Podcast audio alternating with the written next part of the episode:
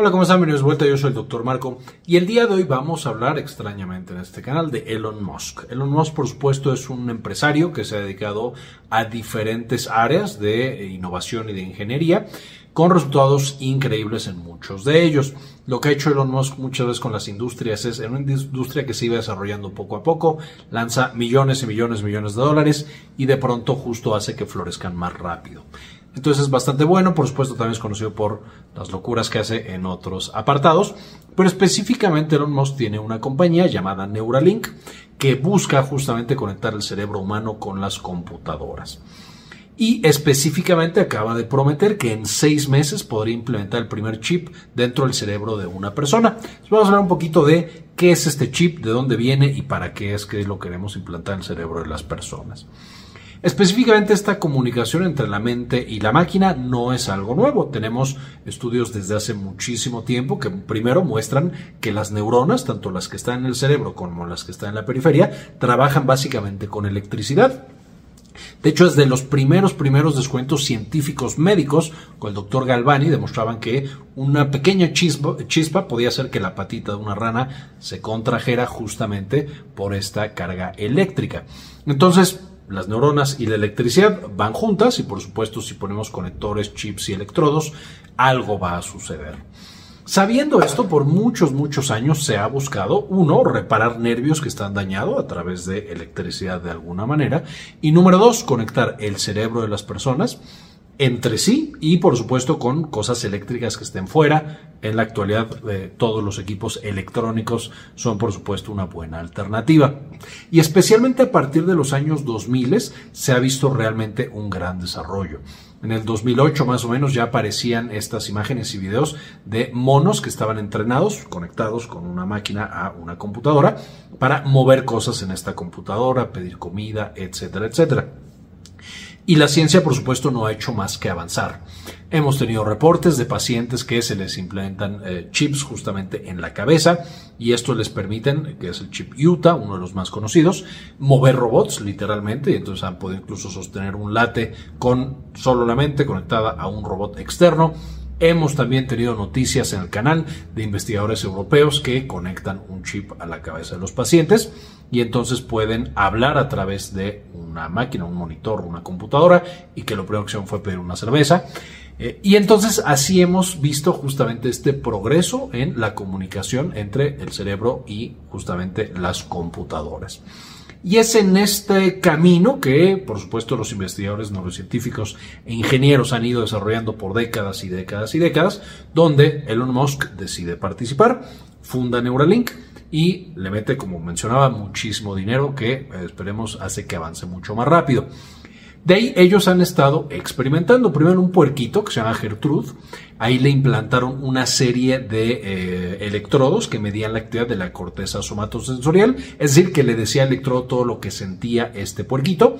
Y el gran avance que ha tenido en Gertrude y en otros animales a lo largo del tiempo es uno, la cantidad de tiempo que pueden tener el chip dentro.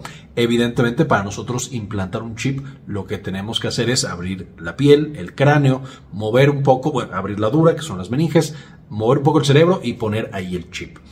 Y toda esa manipulación, como neurocirugía, y meter un objeto extraño puede causar uno rechazo y entonces complicaciones al cerebro y al animal en este caso. Eh, y número dos, infecciones. Entonces el hecho de que estos animales, eh, hablando primero que nada de Gertrude, haya durado un buen tiempo con el chip, por supuesto que es algo muy bueno y es un avance dentro de ese campo. Evidentemente de ahí salen algunas acusaciones previas que tengo Neuralink de abuso animal, pero bueno, eso no me voy a meter en este detalle en este momento, pero es un detalle que por supuesto también es importante. Más adelante, eh, ahora empezó a experimentar en monos, recordando que los monos son el pasito antes de que se pueda hacer experimentación en seres humanos, era muy importante, y este eh, simio llamado Pong, que le implantaron de nuevo un chip, también pudo, uno, vivir un tiempo con el chip, y dos, este chip era especial, igual un poco que el de Gertrude, porque no estaba conectado con cables, sino que mandaba justamente información vía Bluetooth a el exterior. Eso es muy bueno porque por supuesto no se queda abierto, no queda un camino desde el exterior al cerebro. Y dos, eh, hace que sea mucho más fácil extraer esta información. El simio, como muchos simios en el pasado y como algunas personas también en el pasado, aprenden a usar el chip y entonces saben que con ciertos pensamientos manda una señal eléctrica y la computadora responde a esos pensamientos que ellos tienen. Y de hecho, por supuesto, se ve el video en el que Pong está jugando literalmente Pong eh, y de hecho no recuerdo si le gana o pierde con la computadora, pero puede jugarlo solamente con los pensamientos. Entonces, esa es la primer gran cosa que están planteando como una innovación para este dispositivo, el tiempo que ha durado en los animales. Una vez más, no quiero decir que no sea importante, sin embargo, existen implantes que se, se ponen en los pacientes, en seres humanos, y que duran muchísimo tiempo. Por ejemplo, hay tratamientos eh, para Parkinson, hay tratamientos para algunas otras enfermedades neuropsiquiátricas en las cuales se hace este procedimiento. Se abre, se mete un chip en algún sitio y este chip va generando electricidad y la técnica se conoce como estimulación profunda. ¿Por qué? Porque el chip está estimulando algunas partes del cerebro, pero metido muy, muy profundo. Entonces, una vez más, esto ya se hace eh, ya es algo que sabemos hacer y que hace muchos años que eh, tenemos la capacidad de hacerlo. Y por ejemplo, hablando del Parkinson, cuando tú tienes estos chips ya metidos, que sirven para quitar este temblor, lo puedes reprogramar y cambiar las frecuencias para mejorar al paciente poniéndole un dispositivo electromagnético en la cabeza y entonces con eso lo reprogramas. Entonces también ya existe algún nivel de comunicación entre los implantes que tenemos y el exterior en el sentido que se puede reprogramar. El otro punto en el que se está haciendo un avance importante es la cantidad de electrodos que se pueden introducir en el cerebro.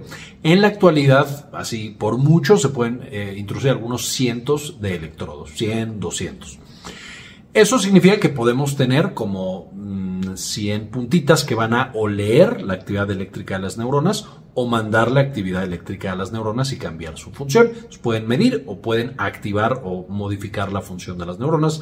A veces pueden ser ambas, pero bueno, es, es complejo y son cientos.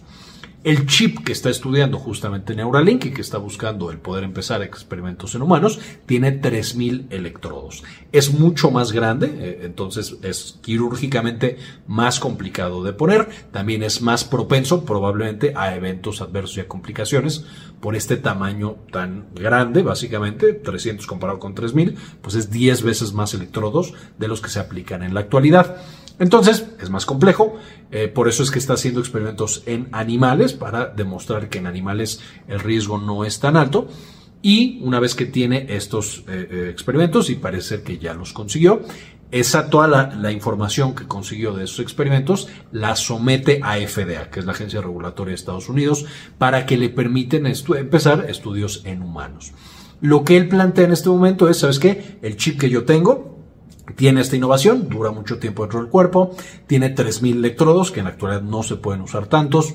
Eh, a mis animales les fue bien, permíteme que ahora lo estudie en seres humanos.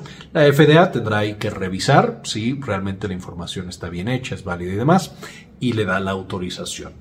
Una vez con la autorización de FDA, se reclutan pacientes, probablemente no sé qué, cuál sea el plan, eh, porque hay mucho dinero en la compañía, por supuesto, pero usualmente se reclutan pocos pacientes, 10, 20 pacientes con alguna patología específica para tratar con este chip. Por ejemplo, el Parkinson. O, por ejemplo, un paciente que tuvo un infarto cerebral muy importante en un área y que quieren volver a hacerla funcionar. Lo que entonces se hace es, se implanta este chip y se ve, uno, cómo le va a los pacientes, cuánto tiempo duran con el chip, si están cómodos, si tienen alguna complicación, si la enfermedad mejora o empeora, etcétera, etcétera. Y si suficientes personas se ve que mejoran con este chip, por supuesto se empieza a comercializar y ya se podría vender a otros pacientes. Entonces, en la actualidad, la ventaja que ofrece justamente Neuralink no existe todavía porque no sabemos si en seres humanos se puede utilizar pero es especialmente la cantidad de información que puede recopilar o la cantidad de estimulación que puede generar en un área. Evidentemente esto es el siguiente paso dentro de, de nuevo, las décadas que se lleva estudiando al cerebro y esta parte específica conocida como neuroingeniería. El hecho de que nosotros podamos modificar a través de circuitos, de máquinas y demás, ya la función cerebral, como si fuera una prótesis, así como sustituimos una extremidad que se perdió, bueno, sustituir un circuito cerebral completo que no está funcionando de manera correcta en este momento. Una vez más, no hemos llegado, por supuesto, a esa a ese bonito desenlace que es el objetivo, pero Neuralink es uno de los pasos importantes y creo que la importancia, más allá de la parte científica, que justo estamos por ver qué tan importante es como descubrimiento o como dispositivo cuando se prueben humanos, pero más allá de eso es justamente que Neuralink ha traído a la mente de todo mundo, al frente justamente de las noticias, esta nueva capacidad que estamos adquiriendo de modificar el cerebro humano para mejorar de enfermedades eh, con circuitos y con las capacidades de un ingeniero. Realmente el que todo el mundo lo sepa ha hecho que se invierta muchísimo dinero, que tenga muchísima visibilidad y por supuesto eso es algo absolutamente positivo. El pasar nosotros de 300 electrodos a potencialmente 3000, por supuesto, eh, aumentaría nuestra capacidad de modulación y lectura cerebral, eh, al menos en 10 veces. Entonces, por supuesto, también es, ese es un paso, si se logra, extremadamente importante. Y finalmente, yo diría, incluso si Neuralink falla y no le dan la aprobación FDA o no sale el experimento ya en seres humanos como benéfico para ellos, definitivamente podemos esperar en el futuro que se invierta más y que se generen nuevos descubrimientos y nuevos avances. La terapia cerebral a través de esta ingeniería es definitivamente algo que ha ido avanzando, algo que en pronto, probablemente en, las próximas décadas, 10 o 20 años, va a explotar y vamos a tener muchísimos más tratamientos para diferentes patologías en esta área y definitivamente muestra que es un momento muy emocionante para estar metido en el área de las neurociencias. Entonces, buenas noticias. En la descripción del video les voy a dejar otros videos, otros artículos y más información para que puedan ver mucho más de Starlink y especialmente de la investigación ya hecha, que de nuevo es bastante y hay mucho avance, es por eso que Neuralink puede ya estar soñando con crear dispositivos para seres humanos más grandes, no como los que tenemos ahorita que son todavía pequeños. Eh, y eh, espero que lo lean, lo revisen. Esta es la información de Neuralink que traigo hoy. Por supuesto, antes de irnos, quiero agradecer a algunas de las personas que donan al canal eh, y dedicarles este video. Y este video se lo dedico a Matías Hernández, Gli53, Luis Ernesto Peraza, Leonor Pávez Cabezas, Cindy Magaña Bobadilla, Gustavo Francioli, Delia González, doctora Milis, Saúl Reyes, Diego Aceves, doctora Suana Vidal, Rosaura Murillo Gómez, Mario Eugenia Sobrino, José Luis Tobar, doctor Fermín Valenzuela, Pablo Antonio y Matías Hernández. Muchas gracias por el apoyo que nos brindan cada mes. Con eso ahora sí terminamos y como siempre, ayúdenos a cambiar el mundo, compartan la información. Muchas veces me preguntan por otras redes en las cuales pueden seguir nuestro contenido y seguir aprendiendo con nosotros. Les quería mostrar nuestra página de Instagram de Clínica Cares, donde vamos a encontrar mucha información acerca de salud en general, dirigida justamente a los pacientes. Y también nuestra página de Synapsis Mex. Está mucho más para comunicación de la ciencia y temas de neurociencias. Espero nos puedan seguir en estas páginas y podamos seguir aprendiendo mucho más por allá.